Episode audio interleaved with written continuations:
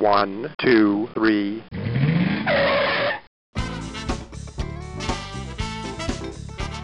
Bem-vindo, bem-vindo ao Paladar Distinto, seu podcast de gastronomia.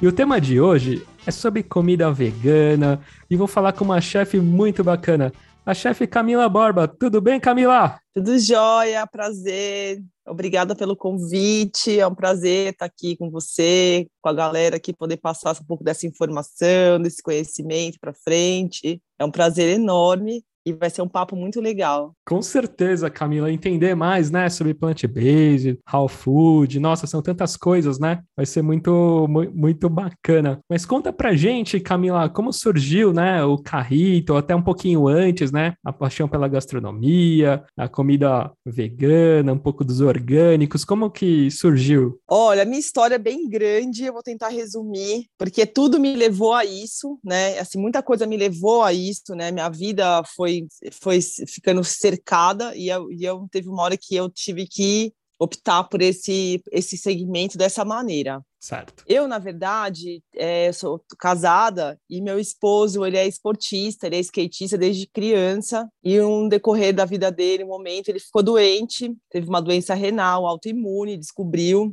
isso há 15 anos atrás, mais ou menos, 16 anos atrás. E a gente começou a fazer os melhores tratamentos e não achava a solução. A solução era um transplante renal e foi um choque muito grande, porque a gente era muito jovem, né? A gente falou, nossa, que confusão, né? Que, que baque foi isso. E aí ele estudando muito sobre atletas do mundo inteiro, pessoas que eram tinham problemas de saúde, que eram de pessoas de alta performance, lendo livros e buscando informação, ele começou a descobrir sobre o orgânico, né? Que a gente não fala, é uma palavra que a gente não falava muito aqui no Brasil, a gente não ouvia muito falar. E aí ele começou a buscar informação sobre comida orgânica e com alimentação sem carne para tentar reverter o quadro da doença dele. E aí os médicos não acreditavam que isso era possível. Isso a gente fala de médicos que são especialistas, né? Médicos que estão nos melhores hospitais. Ele falou: "Olha, eu acredito que eu, minha alimentação vai melhorar". E aí a gente começou, eu comecei a estudar porque eu vim de uma família de mulheres, né? Eu sempre falo isso, de mulheres que eram cozinheiras e prendadas. Eu aprendi a cozinhar com meus seis anos de idade.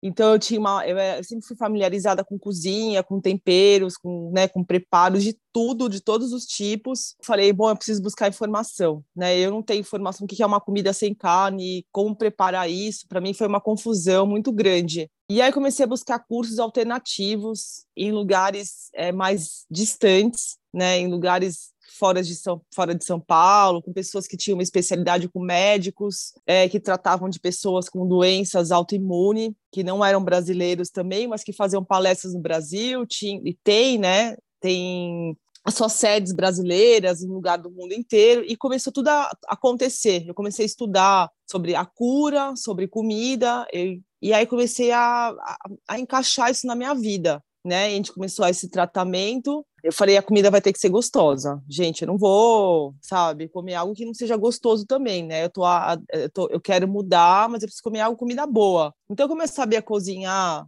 e comecei a juntar o útil agradável em questão a fazer a comida, né, em fazer o preparo e buscar informação de como comer. E aí ele começou a ter um resultado na vida dele. Ele tinha que fazer um transplante em seis meses. O transplante demorou dez anos né? Que a doença deu uma estagnada, deu uma melhorada na saúde dele, não piorou. E eu fui a doadora do rim, né, dele, do transplante dele. E para eu poder fazer esse transplante, tinha que estar com a minha saúde muito impecável. Foi aí que começou ainda mais para mim a me conectar, porque eu tinha que fazer os exames e todos os exames, as etapas que eu passava, eu tinha que estar bem. E aí todas as etapas que eu passava, eu estava muito bem de saúde. E aí chegou num ponto que eu falei, ó, oh, não vou mudar mais. Minha alimentação daqui para frente vai ser essa, né? Ele fez o transplante, o corpo dele aceitou super bem é, o transplante renal o órgão, né? E um mês depois, eu tinha pedido para o meu pai. Eu falei, pai, eu trabalho com publicidade, com moda, e eu, eu gosto de gastronomia, eu gosto de cozinha, né? Eu sempre gostei, eu não estou mais feliz trabalhando nessa área. Eu fiquei durante esses 10 anos é, me conectando com cozinha, buscando informação, eu estou mais apaixonada por isso.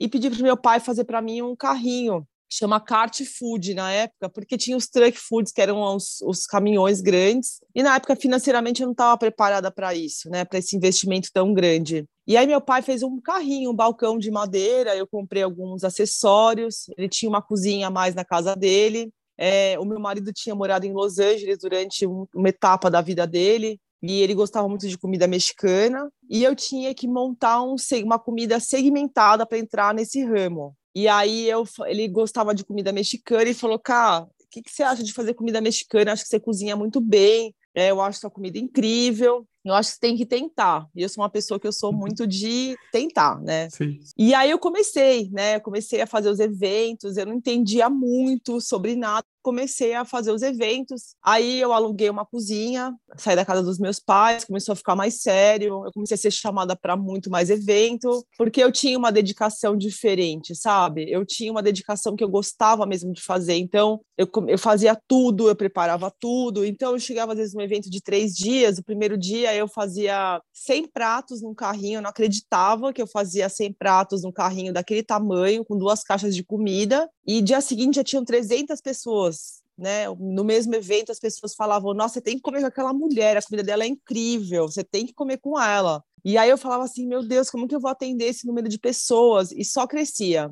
E aí eu comecei a ser muito chamada para eventos maiores, maiores, maiores. Até uma época eu comecei a escolher os eventos que eu gostaria de participar, o que eu queria estar, com as pessoas que eu queria estar trabalhando também, né? Com os food trucks que tinha mais a ver comigo né, em questão à qualidade. E aí surgiu um momento que eu fui para o restaurante, surgiu a oportunidade de abrir o carrito. Eu já trabalhava com minha comida mexicana orgânica, porque veio desse dessa situação da minha vida de comer orgânico. Eu falava assim, eu não tenho condições de trabalhar com algo que não seja orgânico. Isso é fato. Eu posso estar na rua, eu posso estar em qualquer lugar, mas a comida orgânica é algo que eu vou trabalhar. E acho que era um diferencial que eu tinha muito no meio da comida de rua, porque a comida de rua é muito legal, né? É algo maravilhoso, você tá com as pessoas, você conhece muita gente, cada um tem uma história muito legal para contar o seu começo, né? Todo mundo começou na guerrilha ali, né? Todo mundo começou por uma necessidade, por gostar também, por uma identificação, mas muitas vezes a comida de rua não tem uma qualidade de comida legal, né? Ela é gostosa, mas não tem uma qualidade. E eu acredito que eu tinha isso, né, por trabalhar com orgânico, eu tinha essa qualidade, eu tinha esse diferencial. Né, não tinha um caminhão gigantesco, eu não tinha essa estrutura que as pessoas tinham, mas eu tinha a minha qualidade de comida. Eu prezava isso, sabe? Era algo que eu tinha mais prazer em fazer mesmo e eu tinha e eu sempre gostava. Então para mim eu, não me esforço, sabe, para fazer algo que realmente era legal. Então, para mim foi um momento muito especial, assim, eu não acreditava que o Carrito ia crescer. Eu nunca imaginei que eu fosse ter um restaurante naquele momento. Eu imaginei que eu fosse com aquele carrinho, porque eu gostava de estar tá na rua, eu gostava de estar tá nos lugares, eu gostava de ver as pessoas vindo até mim, sabe? E porque para mim era um desafio muito grande, né? Eu às vezes eu estava num pavilhão assim com 30 food trucks gigantescos, um carrinho desse tamanho no meio, eu falava assim: "Ai, só eu". Eu falava assim: "Nossa, você não vai nem aparecer nesse lugar, sabe? Ninguém vai te ver aqui". Mas era impressionante, assim, de repente tinha uma fila enorme, ao ponto de eu falar assim, gente, daquele cara para lá eu não vou atender porque não tenho mais comida. E todo mundo, mas eu quero comer essa comida, eu preciso comer, todo mundo falou, tal. E eu falava, mas eu não tenho mais, sabe? Eu não tenho mais como te servir.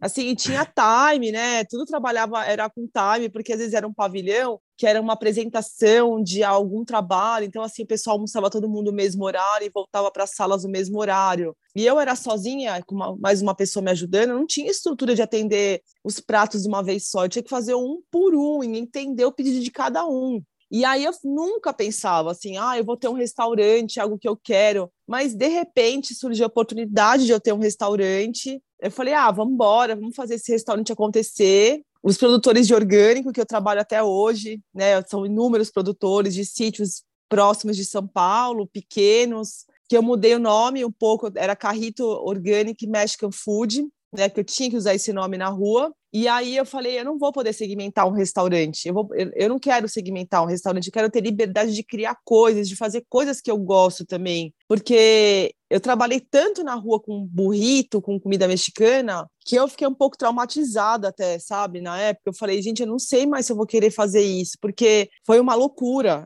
Era assim, era, eu não consigo explicar o que, que era para mim aquilo, sabe? Eu fiquei louca na época até. E quanto tempo durou, Camila? Assim, pro do, carri, do carrinho para depois para você ir pro restaurante? Quanto tempo levou assim? Duraram mais ou menos praticamente três anos, três anos e meio, mais ou menos, essa correria. Era uma, era uma febre isso, sabe? E, e assim, a gente não parava de trabalhar. Então era muito engraçado, porque assim, já tinha meu crio de pessoas que eu já encontrava, sabe? Eu falava assim, ah, vai ter um evento em Moema, comida de rua. Eu falava, quem vai estar? Tá? Ah, vai estar tá o Buzina, o Role Pasta, não sei o que. Ah, então eu vou. Ah, e quem vai estar? Tá? Então a gente já tinha, sabe, as pessoas que já estavam no mesmo lugar que você, que vendiam coisas legais, você já participava com aquelas pessoas de todos os eventos que elas estavam. Então era uma época muito bacana e ao mesmo tempo a gente tinha uma liberdade, porque gente, se eu quisesse trabalhar na semana, eu trabalhava. Se eu não quisesse trabalhar, eu não trabalhava, porque era muito puxado produzir tudo isso, chegar nos horários no evento e finalizar naquele dia e dia seguinte estar de novo lá. Então, foi uma parte da, da minha carreira profissional, assim,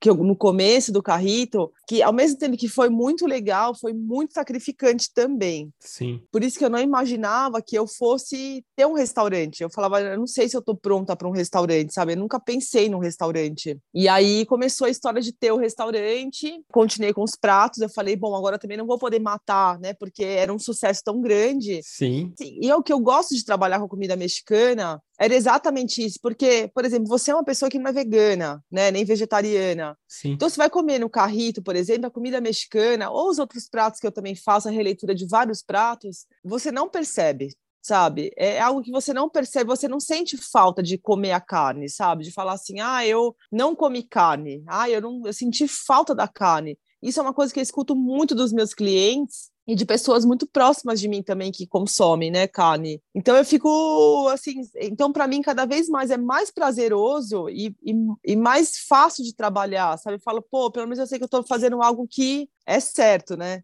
Que é saudável e gostoso, né, Camila? Porque tem isso mesmo, assim, tem gente que eu já, onde eu trabalhava, tinha muitos também restaurante vegetarianos e tudo mais, e amigos também, e eu mesmo não sendo vegano, vegetariano, eu, eu ia com eles, né? Só que via muita diferença, assim, de alguns restaurantes, né? Algum que a comida bacana, legal, mas não tinha aquele aquele sabor, sabe? Era uma comida, nossa, eu não achava muito os temperos, né? Em contrapartida a outros, nossa, eu falava, caramba, que bacana, além de ser saudável, ser super legal, tinha um tempero diferente. É o que você falou, né? Sua comida, além de ter ser orgânica e tudo mais, é um sabor é diferente, né? Mesmo as pessoas que não são vão ficar impressionadas, né? É porque, por exemplo, o alimento orgânico ele já é um alimento com sabor mais puro, Sim. né? Você come um tomate orgânico, ele tem um alimento, ele tem um sabor é, melhor, né? É igual eu tava eu converso às vezes com as pessoas, eu falo assim, pô, italiano, eles são super práticos para cozinhar. Italiano não usa muito ingrediente, eles usam lá um bom azeite, né, uma, um bom tempero fresco e um bom tomate. Acabou. Aí você vai e come uma massa de italiano, você fala assim, nossa, que delícia isso, sabe? Mas é porque eles usam, eles são chatos com ingredientes mesmo, Sim. eles são exigentes com ingredientes, sabe? Então, quando você come algo orgânico, realmente o sabor é o sabor do alimento que você tem que sentir, é o sabor de algo que você realmente aqui aquilo que você tem que sentir o sabor. É o sabor realmente de uma cenoura, é o sabor de um tomate, sabe? É um sabor de um tempero fresco, um perfume diferenciado. Então, isso valoriza muito o trabalho, sabe? Eu, eu particularmente, não trabalho com nada industrializado na minha cozinha. Eu não trabalho com nada, assim, com nenhum tipo de tempero industrializado. Eu nunca trabalhei desde quando eu comecei, eu nunca vi prazer nessa cozinha em falar, olha, eu vou trabalhar com um tempero assim, aquele saquinho, olha, eu sou, eu vou investir. Olha, tem que comprar um tempero, é caro, vamos, é bom, vamos investir, sabe? Vamos comprar aquele fornecedor ali, ele tem um tempero diferenciado, fresco, é caro, vamos investir, sabe? Porque eu acredito que não é a carne ou o leite ou a castanha. Eu acho que o cliente, quando ele vai num restaurante, você tem que servir, ele tem que pagar por algo bom, sabe? Algo que seja maravilhoso para ele comer. Ele tem que comer algo que seja fresco, que tenha sabor, sabe? Uma comida que seja cuidada, uma comida que seja bem preparada, sabe? Então eu acho que esse segmento plant-based para mim e ligado com o orgânico, para mim trouxe essa expertise de trabalhar e gostar cada vez mais de trabalhar e gostar cada vez mais de estar na cozinha e me surpreender cada vez mais com o ingrediente. Por isso que o restaurante não é segmentado, porque eu sou uma pessoa que aumenta o cardápio toda semana tem algo no meu cardápio a mais. Aonde ele vai parar, eu não sei. Isso que é uma pergunta, Camila, isso que eu te perguntar, né? Como que é aí o seu, seu processo de, de criação, assim, para colocar um item novo no cardápio, um prato novo, ou desenvolver, né, aquele, é que você falou, você faz muita releitura, né? E vi que tem, a gente vai falar dos pratos daqui a pouquinho. É muito bacana isso. De onde, de onde vem essa inspiração, assim? Olha, primeiramente eu gosto de comer, né? Eu sempre gostei de comer, assim, comida. Eu sempre gostei de comida, desde criança. E eu sempre gostei de cozinhar também desde criança. E na nossa época, a gente comia comida, né? A gente não comia muito lanche, essas coisas. Sim. E eu aprendi a preparar comida. Mas no meu restaurante não tem só comida, tem parte de lanche, tem açaí, tem tapioca, tem assim pratos variados assim do mundo inteiro, né? Desde prato espanhol, prato russo, prato brasileiro, tem prato americano, tem prato do mundo inteiro. Então, as minhas inspirações, normalmente, que eu, que eu, que eu trabalho, são lugares que ou que eu viajei, ou lugares que eu me ou coisas que eu me identifiquei muito, que eu vejo que as pessoas gostam de comer. É, tem muita, as pessoas, as pessoas, o brasileiro ele gosta de comida, né? Ele gosta de comer, né? E a nossa, e nosso país hoje ele também é um país que ele, ele tem uma mistura de raças muito grande, né? Hoje, né? De pessoas que também de outros países que gostam de comer também. E a gente não pode, se todo mundo fizer a mesma coisa, por exemplo, eu sou brasileira, eu faço só comida brasileira, então todos, sabe? A gente vai ficar todo mundo fazendo a mesma coisa, né? Então eu acho que o legal é você pensar, pô, eu vou estudar, eu vou estudar uma comida que as pessoas gostam de comer vou trazer para o meu restaurante e vou dar uma releitura nela, porque, por exemplo, eu faço um baião de dois no restaurante. O baião de dois é um prato brasileiro, mas eu não uso carne, né, no baião de dois. Então, o que, que eu faço? Eu coloquei o nome dele como Carrito Bom, né, porque eu sou brasileiro, o restaurante é brasileiro, eu uso ingredientes brasileiros, nacionais, regionais. Então, acho que Carrito Bom é, um, é, um, é um, acho que é o melhor nome para eu dar para esse prato. Então, assim, eu não posso dizer que ele chama Baião de Dois. Eu coloco ele chama uma releitura de um Baião de Dois, porque o Baião de Dois original ele tem outros ingredientes. Então eu faço releitura, eu admito isso, sabe? Que eu, eu acho isso é, isso é mais importante do que eu falar, ah, eu faço um baião de dois. Não, eu faço uma releitura dele. Exatamente. Por exemplo, eu faço estrogonofe no restaurante, que é maravilhoso, é um dos pratos que mais vende, eu fico até, acho até engraçado, porque eu sempre gostei de estrogonofe, desde criança. No meu aniversário eu falava, mãe, vai vir meus amigos, faz estrogonofe, porque eu gostava. Não, isso é muito engraçado. Foi alguns episódios atrás, acho que diversas pessoas, mas acho que foi o chefe Claudemir, lá de Pernambuco, sempre pergunta, né? Ah, qual a sua gastronomia? Ele falou, Gabriel, um bom estrogonofe com uma batatinha não tem, não tem igual, né? Então, todo mundo gosta. E aí eu faço uma releitura. Em vez de colocar estrogonofe, eu coloco o Russian Bowl, porque o estrogonofe ele é um prato russo. Sim. Então eu não posso falar assim, ah, eu faço estrogonofe, eu faço um Russian Bowl. O que, que é? Uma releitura. Porque eu vou te falar, Gabriel, uma coisa muito engraçada que acontece hoje. Tem pessoas, às vezes, que elas têm um pouco de birra desse segmento plant-based, sabe? Tem pessoas que não gostam desse segmento. E tem pessoas que comem para desafiar e falam assim: ah, isso não é legal, isso não é um prato é, estrogonofe. Eu já ouvi muitas vezes isso de cliente, sabe? Olha, isso aqui não é estrogonofe, isso aqui. Não, realmente não é, é um Bowl sabe? É a nossa Sim. releitura, né? Porque a gente fala, mas é, estrogonofe tem creme de leite, de leite, começa, sabe? Estrogonofe tem carne, ou aqui não tem carne, aqui tem palmito. Eu falo, tudo bem, por isso que chama Russian Bowl, né?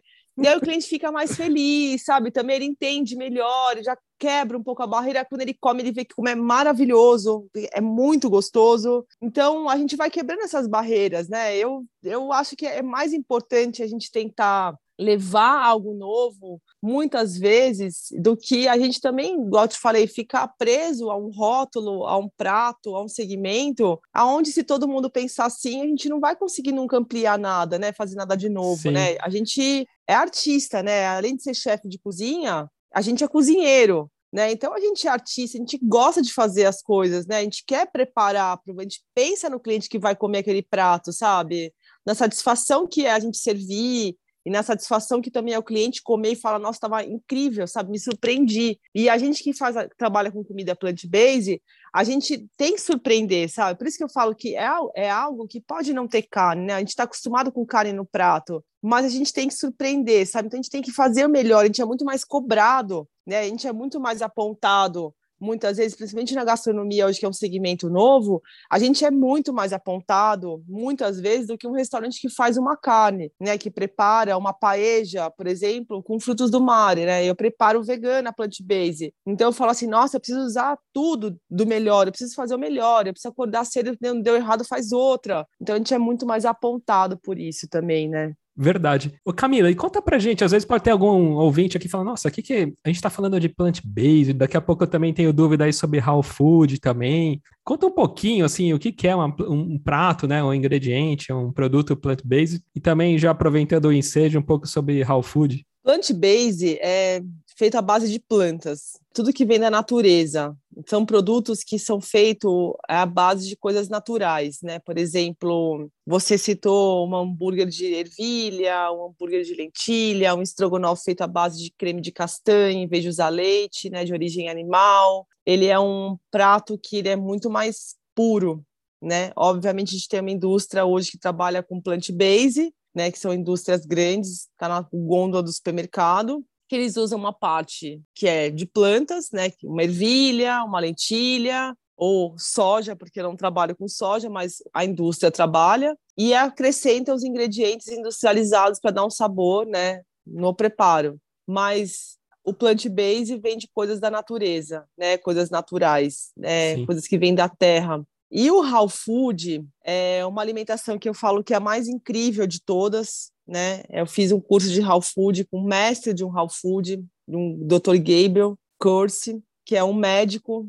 ele é de Nova York. É, eu fiz um curso com ele há 15 anos atrás. Ele tem um programa chamado Tree of Life no mundo inteiro, que fala sobre raw food para mim foi uma surpresa, assim, o dia que eu fui, porque eu cheguei num curso, eu ganhei de presente do meu esposo na época, e eu cheguei lá e falei, nossa, quanta gente, assim, só tinha gente de idade, sabe, de 70, 80 anos. Eu falei, o que, que eu tô fazendo nesse lugar? Será que eu vim no curso certo? E aí, ele, na verdade, ele tem um programa de curar as pessoas através do raw food, tirar a insulina das pessoas. Ele conseguiu tratar as pessoas com diabetes de alto nível através de uma alimentação raw food. Então, eu cheguei nesse curso de raw food e eu estava falando para você que a gente, nossa mente é muito condicionada a querer só um tipo de comida. A gente está condicionado a querer essa alimentação mais tradicional, né? Que é nossa nossa alimentação de infância, que vai vindo no decorrer da nossa vida. E quando eu cheguei lá foi uma surpresa eu poder comer coisas cruas e diferentes. E aí comecei a perceber que era uma alimentação que tinha uma energia diferente, né? Porque assim, ela cuida da gente, ela tem uma energia pessoal de quem prepara essa comida. Né? Lá no restaurante, por exemplo, você tem que parar um, um funcionário, uma pessoa específica para fazer esse prato, porque ele tem um, um, certo estilo de preparo. E aí eu cheguei nesse curso e falei, nossa, eu nunca comi uma muqueca com caju, né? Feito com carne de caju, né? Dentro de uma panela de barro. É, eu nunca tinha comido estrogonofe cru, né? Porque o Dr. Gabriel, ele tinha que tratar das pessoas, né, tirar a insulina das pessoas e fazer com que elas se alimentassem com memórias afetivas de comida. Então, doces, né? Eu falei, nossa, como assim come um doce tão gostoso, né? Um, uma manga batida com uma, uma, um creme de tâmara. Então eu comi aquilo, eu fiquei completamente apaixonada. E eu nunca tinha ouvido falar. Eu falava, o que, que é isso? Né? A professora falava assim, ah, não forno RAW até 42 graus. Eu falava, nossa, mas o que, que é isso, né? Forno RAW. Tanto que eu fui ter meu forno agora fazem três anos que eu tenho um forno RAW na cozinha do restaurante, que eu mandei fazer, e que eu, assim, usufruo ele de todos os... Tudo que eu posso, eu usufruo daquele forno. Isso que eu ia te perguntar, Camila. Tá uma dúvida, assim, né? Para ser raw food, né? Que é como se fosse o alimento cru, né? Assim, a tradução, né? A alimentação viva tal mas ele só pode ser feito até 42 graus, né? Exato, porque tem uns que são elétricos e tem uns que são através da luz solar, tá. da energia solar. Então, por exemplo, assim, uma fruta, uma verdura no campo, ela aguenta até 42 graus. E a temperatura da palma das nossas mãos também, ela cozinha o alimento. Então, o forno, ele tem exatamente essa temperatura da palma da nossa mão, do sol. Então, ele é um alimento que ele cozinha, mas ele não perde seus valores nutricionais. Então, o sabor dele é muito mais é, intenso e muito mais, é, falando de vitamínico, ele tem uma vitamina muito mais concentrada. E quando você cozinha ele nesse forno, ele vai concentrando cada vez mais as vitaminas dele e vai concentrando o sabor também. Aí cada alimento é preparado de um jeito, né? Você pode fazer, por exemplo, bolachas cracker, você pode fazer aqueles chips de maçã, de abóbora. Então ele vai desidratar, ele fica seco, então ele concentra mais a vitamina daquela maçã ou daquela abóbora e o sabor também é muito mais intensificado, então é muito mais doce, é muito mais saboroso, ele tem muito mais vitamina. Então, assim, é um fone que eu falo que é uma coisa mágica, assim, sabe? Que é algo que alguém inventou isso. Tem que até dar parabéns para quem inventou, porque eu não me aprofundei tanto nesses estudos ainda, mas é algo que realmente, assim, é maravilhoso. E tem pessoas que são muito fãs de comer comida raw food, assim, que adoram comer a pessoa fala, ah, mas eu comi algo cru, gente, é assim, é sensacional, sabe? Porque a gente às vezes come uma salada e fala, ah, vou comer uma salada, né? A gente come a salada, mas come porque tem que comer muitas vezes. Mas como você come uma lasanha raw, ou você come um carpaccio de beterraba, né, raw, com bons temperos, é, desidratados também nesse forno, com um bom azeite temperado, é, você vê que realmente é algo delicioso, assim, e que e que não é só pelo paladar, é por toda essa gama de energia mesmo, de alguém Sim. fazer isso para você, de ser uma, um preparo todo especial, é, de ser, assim, é algo que eu falo que é como se a gente colocasse aquela, aqueles desenhos animados, que a gente pega um diamante, coloca no super-herói, sabe? Eu falo, meu, comida raw food é exatamente isso, sabe? é algo mesmo contagiante, assim, nesse quesito. E, e na verdade, eu trouxe isso para o restaurante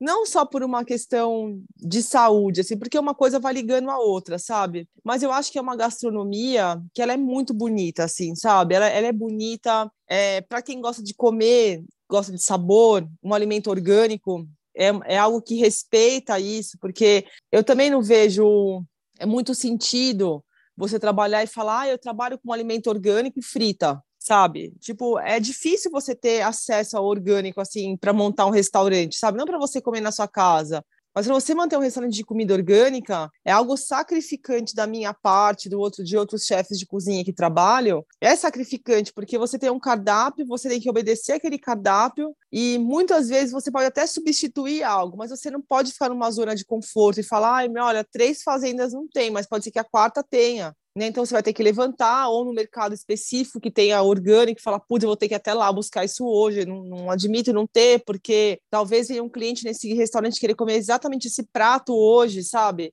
Então você tem esse sacrifício que o raw food, ele tem essa coisa legal, sabe? Pô, você foi buscar, você preparou, você cuidou e você serviu, sabe? Então ele tem uma energia não só nutricional, não só de sabor também, que eu acho muito importante ressaltar isso, que o raw food tem sabor, é uma comida que ela é pura, né? Todo chefe de cozinha, antes de fazer um prato, o que, que ele faz? Ele pega o ingrediente, ele dá uma mordida, pode ser é, num tomate, pode ser numa cenoura, pode ser num nabo, o que for. Ele vai comer e fala: Nossa, isso realmente é algo espetacular para fazer meu preparo ele cheira, né, um, um, ingrediente. Então, o raw food é exatamente isso, né? É, é, é, é, essa essência natural, né, que você toma com um bom vinho, ou você toma com uma, uma boa bebida deliciosa, e, e aquilo vai tão te fazer bem para o seu paladar, para o seu conhecimento, e acho que, que algo que toca a 100% uma pessoa é uma alimentação raw food, assim, eu acho muito bonita.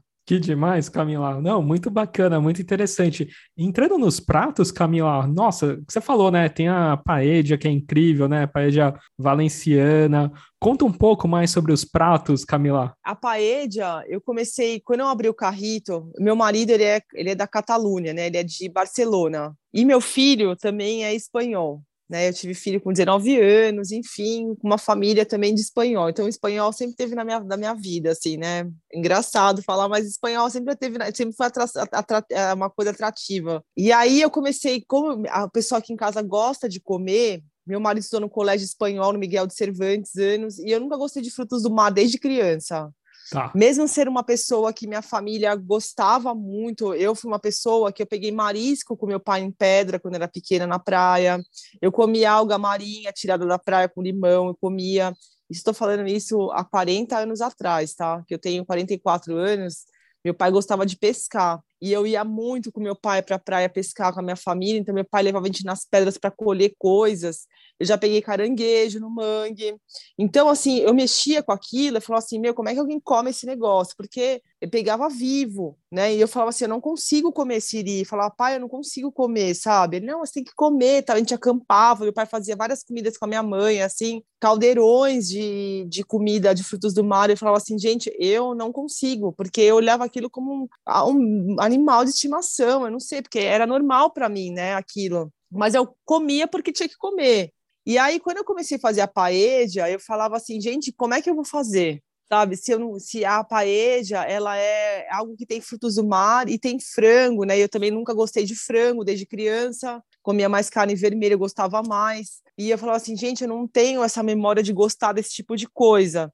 E as pessoas falavam, não, mas chefe de cozinha tem que comer, tem que gostar. Eu falava assim, gente, mas eu, eu sou uma pessoa diferente, eu não vou comer. Então, eu nunca gostei, sabe, desse tipo de, de comida, assim. E aí, quando eu comecei a estudar sobre a paella, eu acabei de voltar da Espanha, eu fiquei lá 25 dias, eu fui para Valência, eu fui para Barcelona, eu fui para várias cidades, eu fui para Alteia, que é uma cidade que tem que é muito pequena, perto de Benidorm, que também é uma cidade que eu fui que é praiana e tem muito restaurante, muito restaurante Michelin também. E paella é como se fosse um PF, né, na Espanha. Então você come em todos os lugares e variados tipos de, de, de lugar, prato, comida, assim, cada pessoa faz um, de um jeito e é o que você come normalmente nesses lugares. E aí eu comi em muitos lugares. E aí tinha várias que eram de vegetais. E eu amei, eu falei, nossa. E aí eu conversei com um senhor que o filho dele tinha uma, uma produção de arroz bomba. E ele era especialista em fazer paella. E ele falou: olha, a paella não tem regra. A regra é só mais para quem cozinha com carne, né? Que não pode se misturar certos tipos de carne. Mas para quem cozinha vegetal, você tá, tipo, livre, você faz do jeito que você quiser.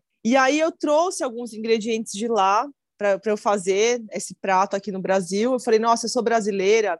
E eu sempre ressalto isso, sabe? É que o Brasil é um lugar que tem bons ingredientes, a gente tem temperos assim que são incríveis. Eu falei, nossa, eu vou. Porque assim, eu comi as paejas, eu sentia falta de um tempero, sabe? Tá. Assim, por mais que tinha um tempero original da paeja regional, e foi muito engraçado, porque quando eu fui comer, todo mundo fica esperando eu falar alguma coisa, né? Minha família inteira, ninguém come carne. E aí todo mundo olhava para mim e falou assim: ah, eu acho que você pode fazer melhor. Eu falava assim, ai, gente, eu não sei, peraí, eu preciso comer de novo. Aí eu ficava comendo toda hora para ver, eu falava assim, o que, vocês querem que eu faça, que eu modifique nessa história toda? E aí, quando eu cheguei aqui no Brasil, eu falei, bom, vou fazer a paz, já vou testar comprei alguns ingredientes orgânicos aqui frescos, né, para fazer e trouxe o arroz bomba de lá, trouxe açafrão de lá, né, trouxe algumas coisas de, de fora para poder fazer. E aí eu fiz é um prato que só faço final de semana no restaurante, não faço na semana. Eu faço números só pratos e acabou. Assim, faço é, bem pouco, faço 12,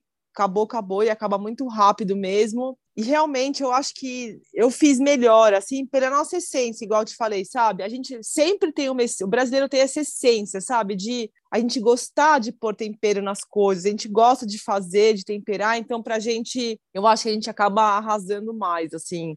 E aí é um prato que tem a ver com a minha família, sabe? Que tem a ver com a minha essência, com o meu futuro, porque eu, assim, eu tenho um sonho de ter um carrito na Espanha, Olha. sabe? De abrir um carrito em Barcelona. E eu acho que esse prato que eu trouxe para o restaurante é um prato que vai ficar sempre comigo, em qualquer lugar que eu esteja. Aliás, acho que todos eu acho que todos até falam assim, é um pouco difícil, porque eu não sei como é que eu vou fazer com ingredientes se eu tiver outro lugar, é uma coisa que me preocupa muito, assim, quando eu chego em qualquer lugar, país, eu falo, nossa, é que a gente aqui tem tudo, sabe? Eu falo, nossa, lá eu não consigo ver tudo, assim, mesmo fruta, verdura, legumes, Sim. eu falo, nossa, a gente tem tudo aqui, sabe? A gente tem comida do mundo inteiro, eu falo, e por mais que esteja num país de primeiro mundo, muitas vezes, a gente não tem o que a gente tem aqui, a gente não vê o que a gente vê aqui, esse acesso tão fácil, que já é difícil, muitas vezes, para quem tem restaurante, não para quem cozinha em casa, para conseguir a quantidade que a gente precisa, mas a gente tem muita coisa. E o brasileiro, a gente é muito criativo, sabe? Sim. Então, eu falo, pô, é um prato e é gostoso, assim,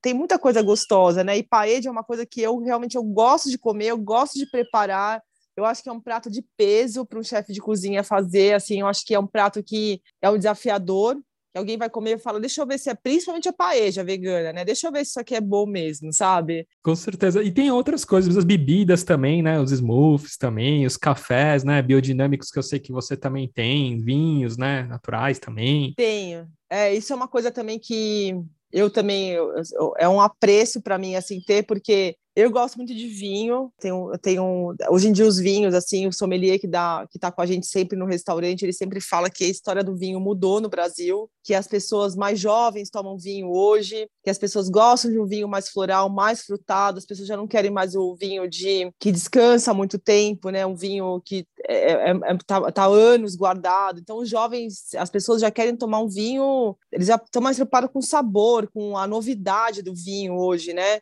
Então, no Brasil também tem muita empresa de vinho boa, assim, que é feito artesanalmente, com bons ingredientes, uma galera jovem que faz vinho também.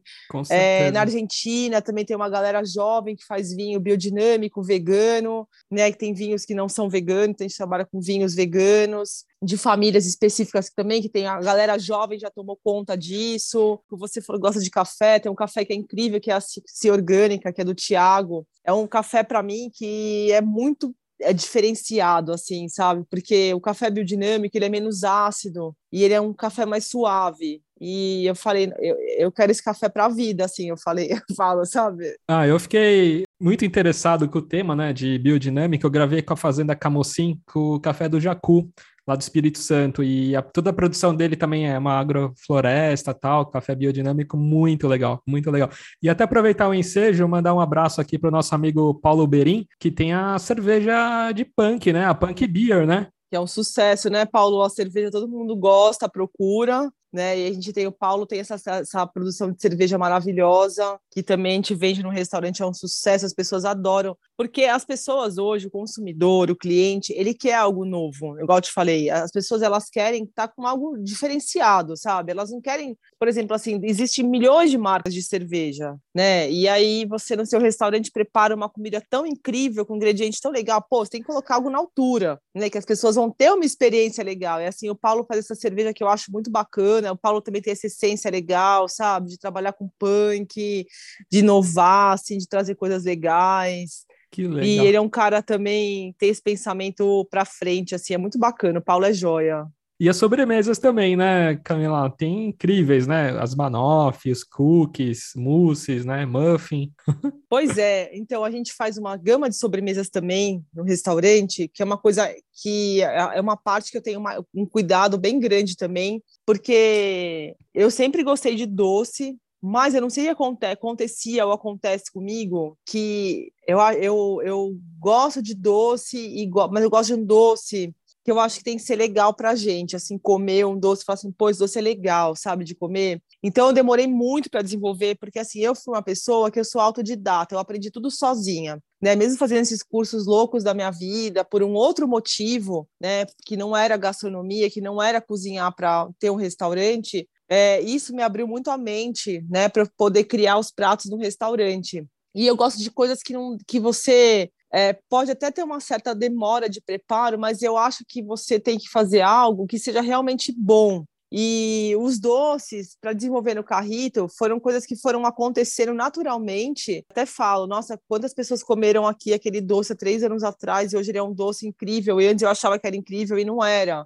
né? Eu fui melhorando, fui adaptando ingrediente, que eu faço um chantilly de coco que é incrível, que é 100% coco. E eu demorei anos para aprender a fazer, porque uma hora me deu vontade de comer um chantilly, eu falei: "Ah, mas eu quero eu vou, eu vou ter que nem que eu fique uma semana nesse chantilly, eu tenho que preparar fazer esse preparo. Então, a gente tem essa, essa responsabilidade de fazer algo que é bom, igual eu falei, a gente é muito mais cobrado fazer, por exemplo, um doce. Eu, quando chego num restaurante, já quero comer a sobremesa primeiro que a comida, sabe? Eu já quero saber primeiro qual é a sobremesa desse. Sou um pouco assim. É, então, porque é a finalização, né? Eu falo, gente, é para é arrematar. O paladar, assim, nossa satisfação é um doce. Então, por exemplo, cookie, assim, é um cookie que eu faço hoje que não tem glúten, mas não é que eu falei assim, ah, eu vou fazer um cookie sem glúten, sabe? É que eu achei que a mistura de farinha deixou ele muito melhor e quando eu fui ver não tinha glúten, sabe? Porque eu usei boas farinhas, usei uma mistura maravilhosa lá e acabou dando certo. É, os doces, as tortas de limão, por exemplo, normalmente eu tinjo com espinafre, eu tinjo com pitaia, e ela tem uma apresentação, porque o nosso,